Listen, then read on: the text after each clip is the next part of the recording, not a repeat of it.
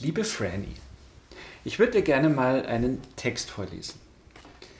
Als ich eine junge Frau war, die Ärztin werden wollte, sagte man mir, wenn man ein Kind bekommen oder Mutter werden wolle, müsse man es tun.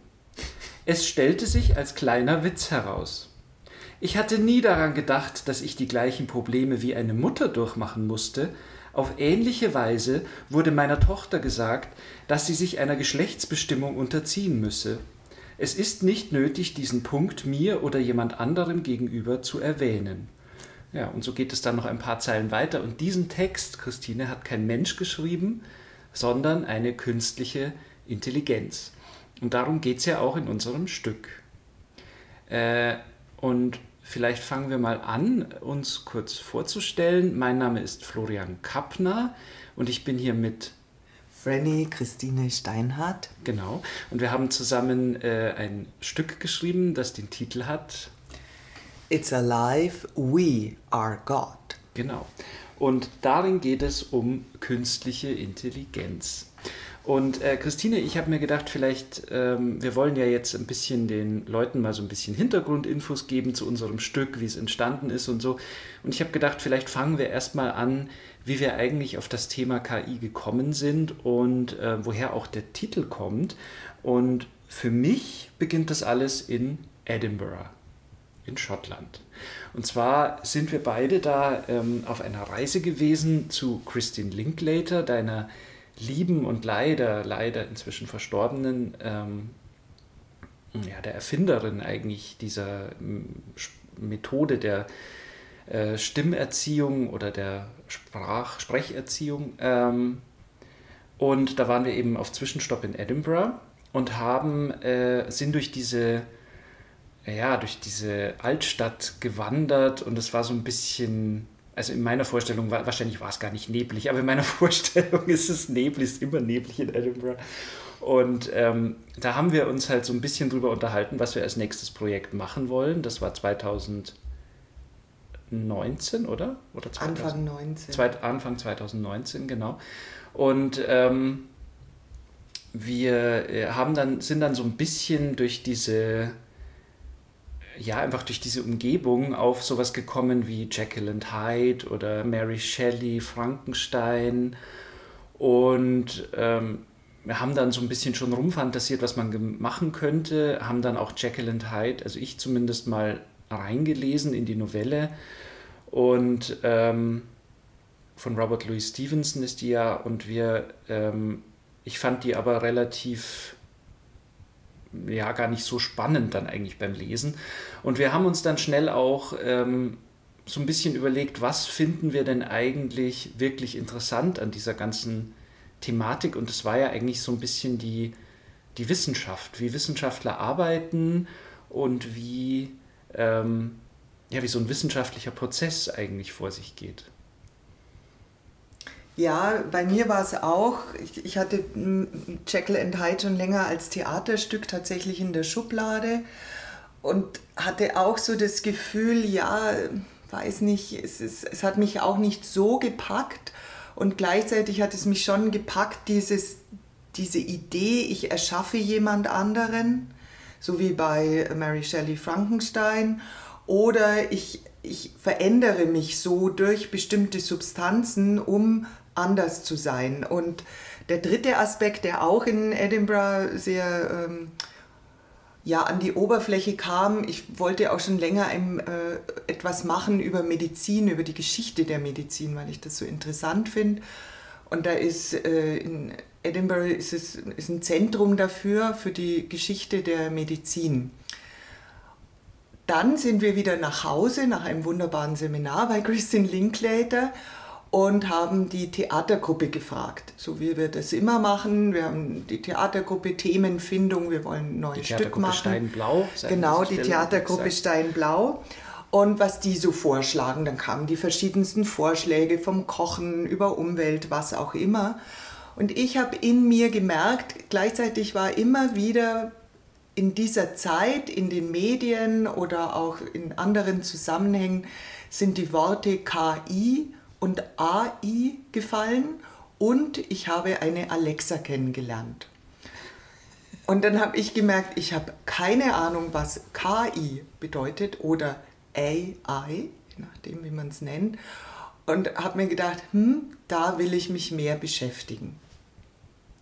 Ja, das ist ja jetzt ein, ein Thema, was äh, in der Popkultur schon relativ lange äh, herumfliegt oder eigentlich auch, also eigentlich ja auch schon äh, Anfang des letzten Jahrhunderts, wenn man sich so Filme anschaut wie Metropolis, wo es ja auch diese ähm, so eine Art Roboter-Mensch gibt, der quasi ähm, die, die Geschicke der Menschen beeinflusst. Ähm, und es zieht sich ja eigentlich durch die, äh, durch die Filmgeschichte durch, dass immer wieder solche Stoffe behandelt wurden. Ähm, also eben die klassischen Science-Fiction. Ähm, Dinge und ich muss sagen, ich schaue manchmal ganz gerne Science-Fiction-Filme, aber bin jetzt kein Hardcore-Science-Fiction-Fan. Mir sind so Mittelalter-Dinge und äh, wahrscheinlich bin ich dazu sehr auf äh, ein bisschen heile Welt und es ist alles schön geordnet und man kann, man weiß, äh, das ist äh, alles irgendwie so eher Vergangenheit oder so und auch ein bisschen äh, archaischer und nicht so. Ähm, es, es, es sind Konzepte, die man kennt, während bei Science-Fiction ja oft äh, Dinge in Frage gestellt werden, die für uns, also physikalische Gesetze oder so, die ja für uns relativ ähm, normal sind.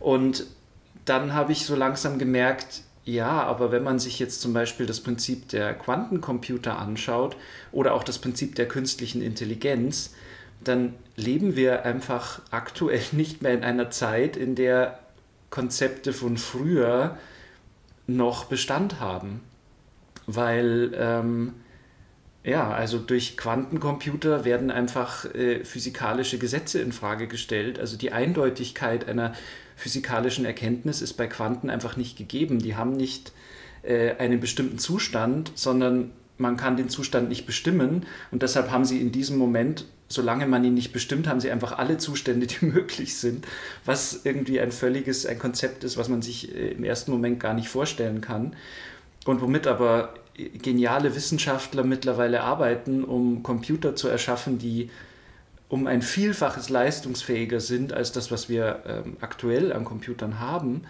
Und daraus, darauf basierend dann natürlich auch es möglich sein wird, künstliche Intelligenzen zu erschaffen, die Dinge tun werden, die wir uns noch gar nicht vorstellen können. Und das ist eigentlich so eine Erkenntnis, die mich dann im ersten Moment erschreckt hat und wo ich aber auch gesagt habe, ja, damit muss, müssen wir uns jetzt auseinandersetzen und wir müssen zumindest ähm, den Leuten eine, ähm, die Leute interessieren dafür und den Leuten eine, eine Anregung geben, sich selber damit zu beschäftigen, weil das ein Thema wird, was, glaube ich, sehr stark uns in den nächsten Jahrzehnten einfach ähm, beschäftigen wird als Gesellschaft und als Menschen, als Menschheit. Und das haben wir dann auch gemacht. Also äh, ich habe mich da richtig reingegraben, weil ich auch noch nicht so viel Vorwissen hatte wie Florian. Äh, ich hatte keine Ahnung und habe angefangen äh, über künstliche Intelligenz zu lesen. Auf der einen Seite wissenschaftliche Bücher oder also zum Beispiel von äh, tolles Buch Smarte Maschinen von Ulrich Eberle, um überhaupt einen Überblick zu bekommen, was gerade los ist. Ich habe Sendungen vom BBC angeguckt ich habe äh, Firmen angeguckt, die künstliche Intelligenzen und Robotik zusammennehmen, wie Boston Dynamics. Und die, die Erkenntnisse, die ich daraus gewonnen habe, habe ich dann auch oder haben wir auch mit der Theatergruppe geteilt und darüber improvisiert. Und dann gleichzeitig habe ich auch angefangen, Science-Fiction-Bücher zu lesen, die ich früher war kein Science-Fiction-Fan, das war mir immer zu weit weg. Und diese Art von Science-Fiction über künstliche Intelligenz die habe ich, zumindest die, die ich gelesen habe, zum Beispiel von äh, Tom Hillenbrand, Hologrammatik und Cube oder von ähm, äh, Ted, Ted Chiang, oder? Mhm. genau, Ted Chiang, Exhalation, Arrival, gibt es jetzt übrigens auch auf Deutsch, geteilt durch Null, da sind Kurzgeschichten drin, die sind so ganz fein an der Wirklichkeit vorbei, wo ich mir vorstellen kann, oh Gott, in ein paar Jahren wird es so sein. Und dann habe ich wieder, bin ich in den tatsächlichen Stand der Wissenschaft wieder reingegangen in der Recherche und habe mir gedacht so, wow, wie weit ist es schon alles gediehen? Und damit haben wir angefangen zu improvisieren und gleichzeitig haben Florian und ich uns überlegt, wie können wir daraus ein Theaterstück machen, weil wir wollen ja nicht irgendwelche Wissenschaften hier, ein Wissenschaftsdoku-Theaterstück machen. Und dann sind wir auch noch als Gruppe gemeinsam nach Linz gefahren, zur Ars Electronica in das Museum. Und da war nochmal für uns alle auch so handgreiflich, was künstliche Intelligenz sein kann und wo das hingehen kann, beziehungsweise was schon möglich ist. Und ein Punkt, der auch von einigen Wissenschaftlern immer wieder sehr stark angemerkt worden ist, äh, zum Beispiel von Nick Bostrom, ist die Ethik, dass die künstliche Intelligenz noch nicht so eine Wertediskussion oder auch ein Regelethikwerk vorgeschrieben hat, wie zum Beispiel bei der Entwicklung von Biowaffen. Und da ist es dann wirklich wow, also da, wie geht man damit um auch? Wenn da, äh, so wie beim Quantencomputer, da werden jetzt schon Sicherheitssysteme gebaut, um den jetzt erst gerade eingesetzten Quantencomputer, was 2019, wie wir angefangen haben, noch weit weg war, dass es wirklich schon benutzbar ist, werden jetzt schon Sicherheitssysteme äh, gebaut, damit die, damit nicht in Anführungsstrichen alle Computersysteme zusammenkrachen, wenn Quantencomputer eingesetzt werden. Also diese ganzen Fragen waren plötzlich sehr real und immer wieder die Frage, wie können wir daraus was Theatermäßiges machen, was ja. nicht dozierend ist? Also ich möchte äh, gerne noch zwei äh, Aspekte dazu sagen. Also einerseits ist KI für mich immer so ein bisschen, es hat so eine Dualität. Im Moment finde ich, hat es oft noch so eine gewisse unfreiwillige Komik, einfach weil diese, ähm, also man kann diese, diese äh, digitalen Assistenten, die es ja jetzt gibt mit Alexa, Siri, Google, äh, wie, wie heißt der von Google? Google wie auch immer,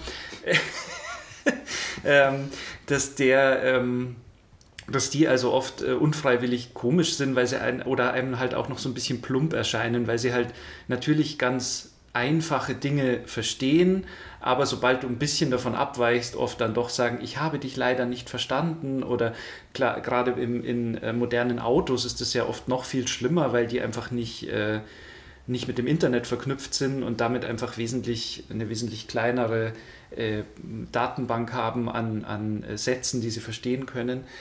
Ähm, aber gleichzeitig äh, verleitet einen das dazu, so das Ganze so ein bisschen, oder mich hat es dazu verleitet, das Ganze so ein bisschen abzutun, naja, das wird, das funktioniert sowieso alles nicht und das wird alles, äh, es ist alles relativ ungefährlich und niedlich sozusagen. Aber Andererseits habe ich dann eben durch die Recherche auch äh, viel gelernt über, was bedeutet das denn für Waffensysteme zum Beispiel, wenn man künstliche Intelligenz äh, da einsetzen kann. Ähm, und da bin ich wieder bei meinen Filmen, bewegen wir uns vielleicht schon hin auf eine äh, KI, die sich irgendwann auch selbst fortschreiben kann, also die selbstständig sozusagen neue KIs entwickeln kann oder ihre eigenen Fähigkeiten selbstständig sich so programmieren kann, dass sie sie weiterentwickelt.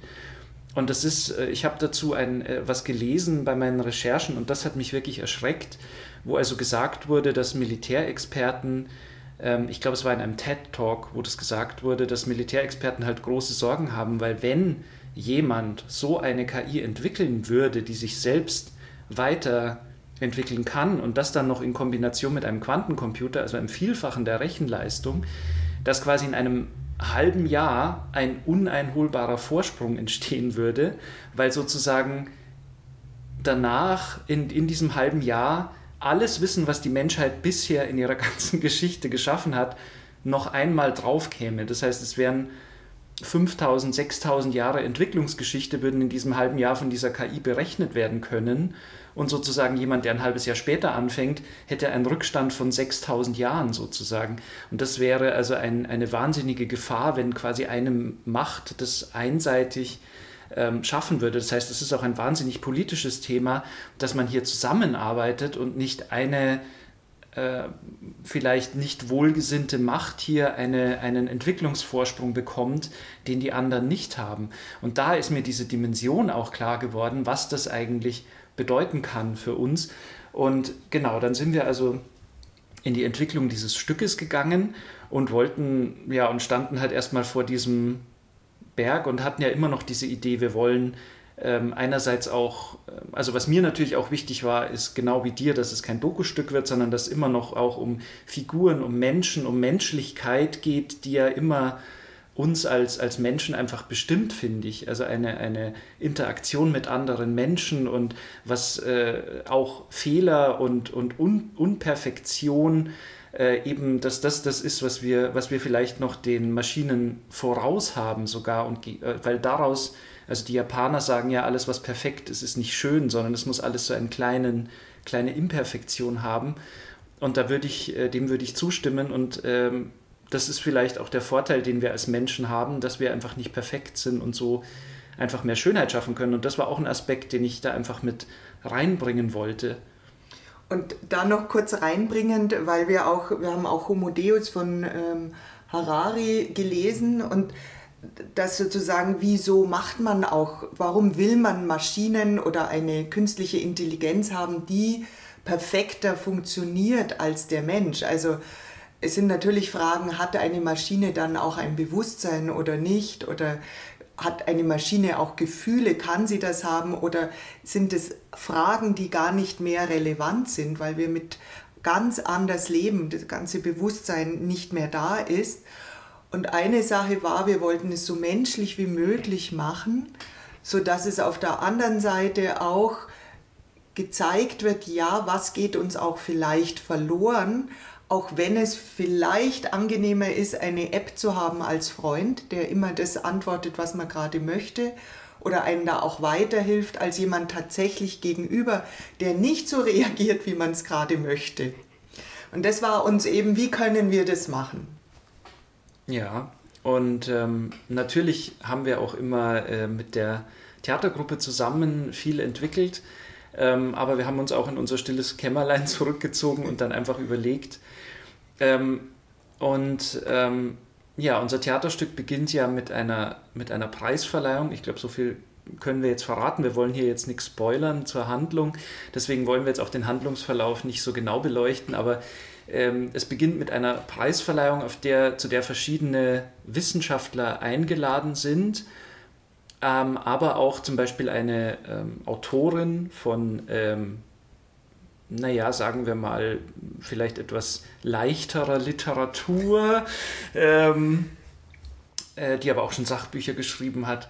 Ähm, es ist eine Hackerin dabei und es ist sozusagen als ähm, Betreuerin für die Preisträger eine junge, äh, für die PreisträgerInnen eine junge Dame, die äh, sozusagen auch, ähm, sagen wir jetzt mal aus den, ja, eine Influencerin, ja, und ähm, daraus entwickelt sich dann ähm, eine Geschichte, in der wir eben uns anschauen, wie ist der wissenschaftliche, wie ist ein wissenschaftlicher Prozess und gleichzeitig wie, wie ähm, ist, ist es auch in unserer Gesellschaft aktuell? Also wie werden solche Prozesse beeinflusst von, ähm, von m, Gruppen, die vielleicht ja auch, auch denken, sie hätten irgendwie eine, äh, etwas Gutes im Sinn, aber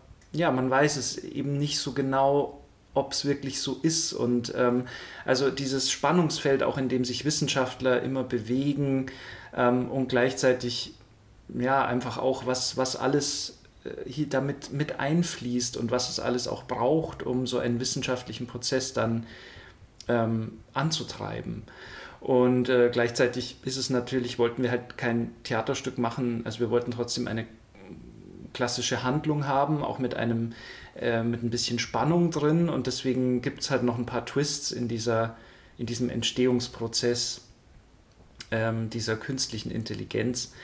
Ähm, jetzt ist es so, dass wir ähm, da ja auch ähm, in, in diesem Prozess natürlich Themen behandeln, die sehr gesellschaftlich sind und auch ein bisschen politisch vielleicht.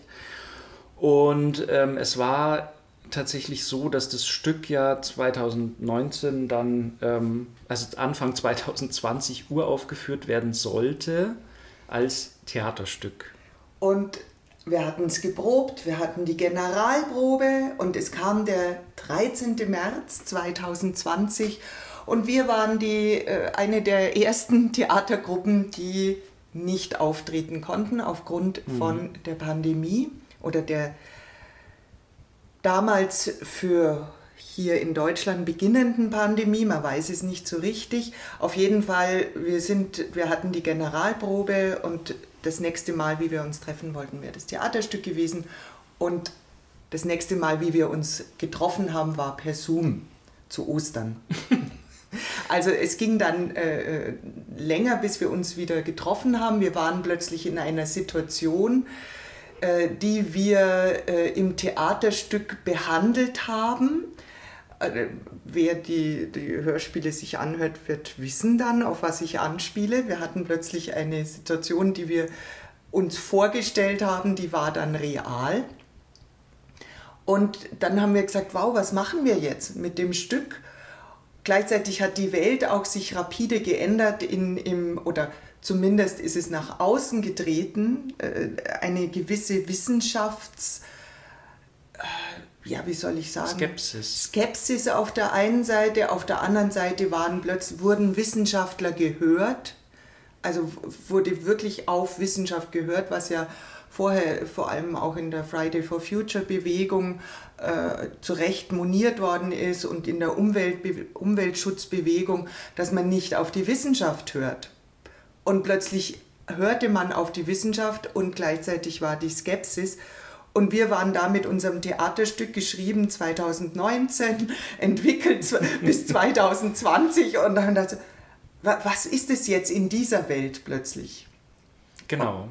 Und ähm, dann kam noch bei mir dazu, dass ich gelesen habe von einer Journalistin, ähm, ich weiß leider ihren Namen nicht mehr, aber sie hat eben gesagt, dass ihr eben ähm, auch oft vorgeworfen wird, dass sie sozusagen beeinflusst wäre und äh, eigentlich eine künstliche Intelligenz wäre, die sozusagen hier, ähm, also wirklich als Verschwörungstheorie ihr das sozusagen entgegengebracht wurde. Und dann habe ich mir gedacht, oh je, äh, befördern wir mit unserem Theaterstück vielleicht äh, Verschwörungstheorien. Und das war wirklich etwas, was mich sehr geschockt hat und wo ich dann auch dich gleich angerufen habe ja. und wo ich gesagt habe, da müssen wir drüber reden und müssen das Stück durchgehen, wir müssen uns Gedanken machen.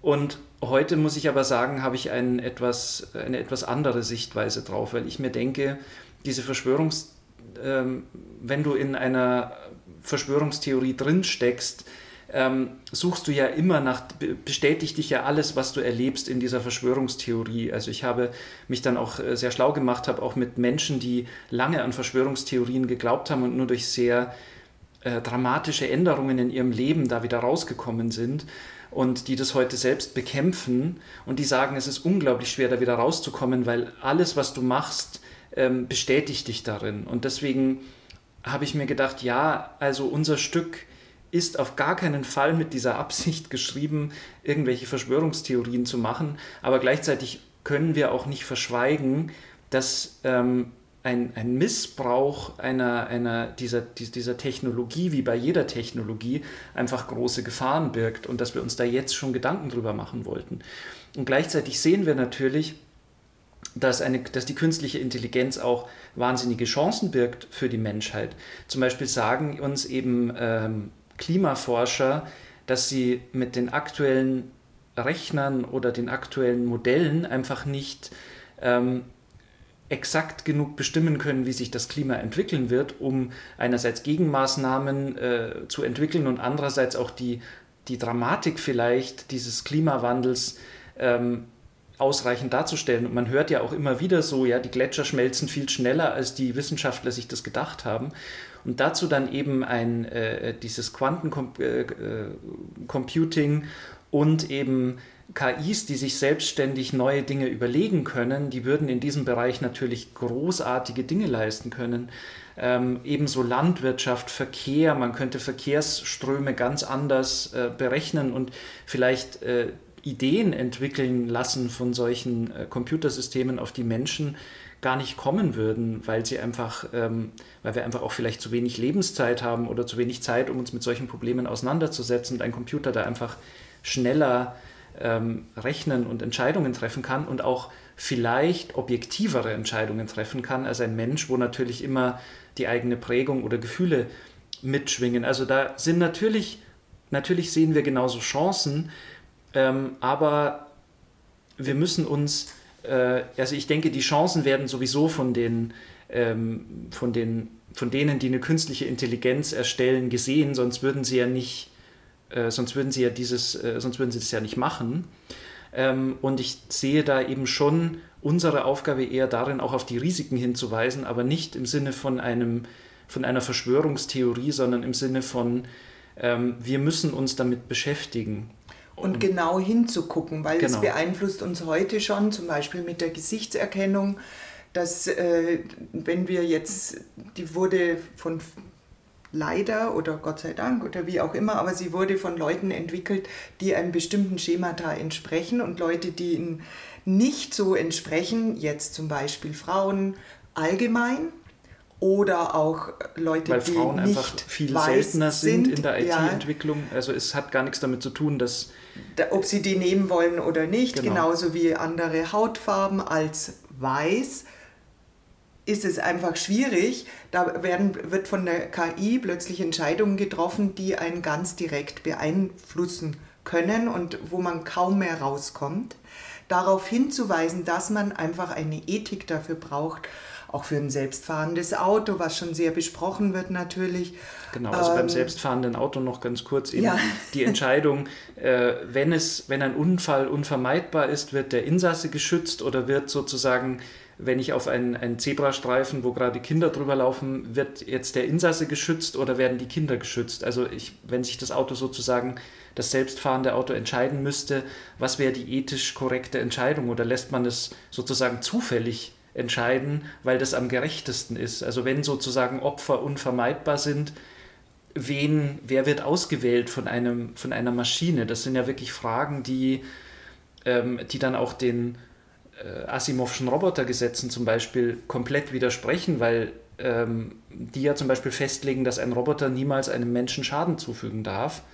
Ähm, und wenn es aber unvermeidbar ist, wen wählt der Roboter oder in diesem Fall die künstliche Intelligenz in dem Fahrzeug dann aus? Und das sind wirklich Fragen, die in diesem Einzelfall schon besprochen werden, aber im Allgemeinen für eine künstliche Intelligenz, die vielleicht auch in Waffensysteme eingebaut werden kann oder die ähm, auch einfach in, in, unserem Alltag unsere Kaufentscheidungen, unsere ähm, ja, also unsere Entscheidungen zum Beispiel, welche, es, es, wird ja heutzutage schon zum Beispiel ausgewählt, welche Wohnungen werden mir auf einer Website angezeigt ähm, oder welche Wohnungen werden mir in einem Werbebanner angezeigt, eben passend zu meinem Standort, vielleicht sogar zu meinem Alter, zu, meinem, zu meiner finanziellen Situation, wenn das System darüber Informationen hat. Das heißt, das sind ja schon Entscheidungen, die mich, weil ich die anderen Wohnungen vielleicht gar nicht sehe, die vielleicht für mich sogar passender wären, weil mir das System in diesem Moment eben nur diese Wohnungen anzeigt und dann nehme ich vielleicht diese Wohnung, weil ich denke, es gibt nichts anderes und dabei, also das sind ja so Sachen, die wirklich dann äh, praktische Dinge in meinem Leben jetzt heute schon beeinflussen können. Und da eben eine gewisse Ethik zu finden, äh, denke ich, halte ich eben auch für sehr wichtig und deshalb auch unser Stück, um einfach darauf mal hinzuweisen. Und da waren wir nun mit unserem Stück und den Fragen und haben uns gedacht, was machen wir jetzt? Äh, und dann haben wir gedacht, ja, dann führen wir es halt im Herbst auf. Das hat aus bekannten Gründen 2020 nicht geklappt. Genau. Dann haben wir uns gedacht, okay, wir wollen aber eine Uraufführung, wir finden es immer noch wichtig. Äh, dann haben wir gedacht, wir streamen es und auch das nicht ging in Also wir streamen es quasi als so eine Mischung aus Film und Theater, also schon ein Theaterstück auch ein sicht, sichtbar ein Theaterstück, aber eben äh, aufgezeichnet und dann äh, gestreamt ins Internet. Was ja in der Zeit, also das ist ja eine neue Form fast von Theater jetzt entstanden, äh, äh Ende 2020, 2021. Und auch das hat dann nicht ganz so geklappt. Äh, und jetzt haben wir dann uns entschieden, wir machen ein Hörspiel. Genau. Und es war, also ich war am Anfang ein bisschen äh, die jüdische Volksfront. Also ich war so in der Protesthaltung und habe gesagt, naja, ähm, ich weiß nicht, ein Hörspiel habe ich noch nie gemacht, keine Ahnung, wie soll das funktionieren und hm. Ja, und wir haben uns aber äh, dadurch, dass auch die Gruppe, man, man muss ja auch dazu sagen, äh, die Theatergruppe Steinblau ist eine Amateurtheatergruppe, das heißt, wir haben keine... Äh, Mit einer Genau, also wir haben auch professionelle Schauspieler drin, aber es sind eben nicht alle Vollzeit professionelle Schauspieler. Das heißt, wir mussten auch immer schauen, wie, äh, wie viel Zeit können die wirklich investieren, weil sie eben ihre Freizeit dann es einfach war.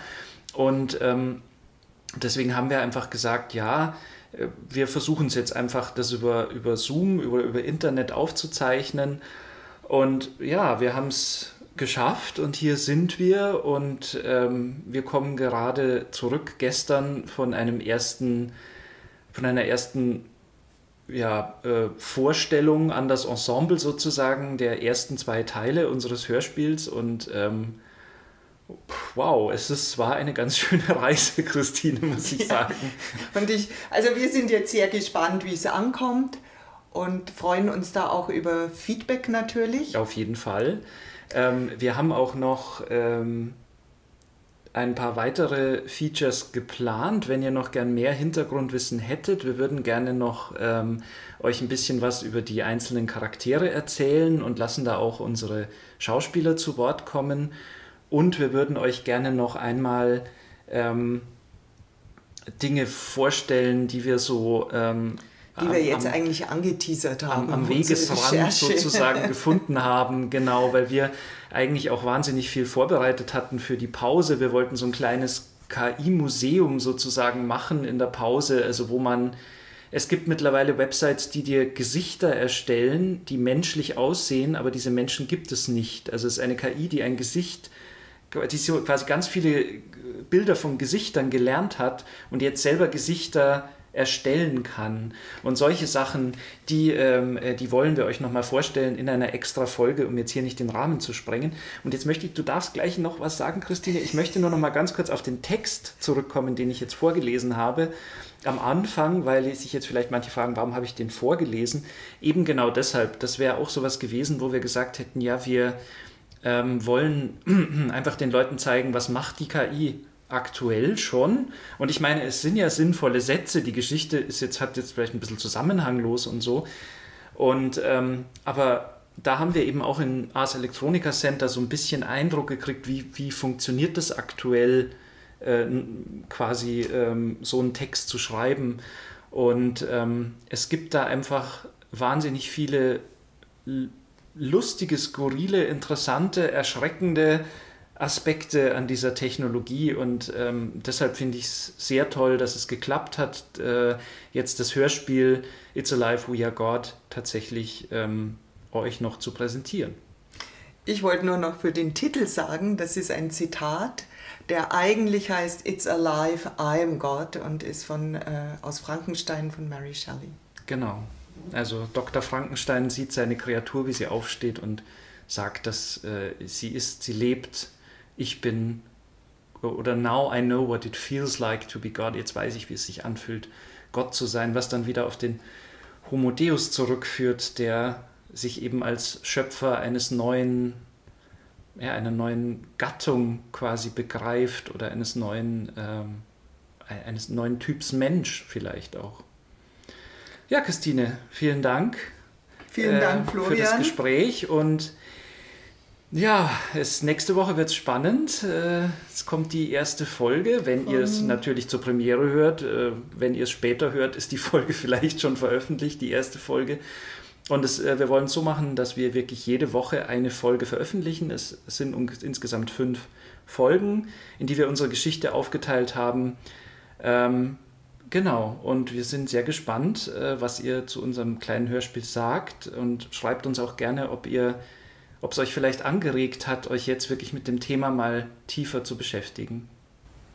Florian und Franny sagen Tschüss. Tschüss.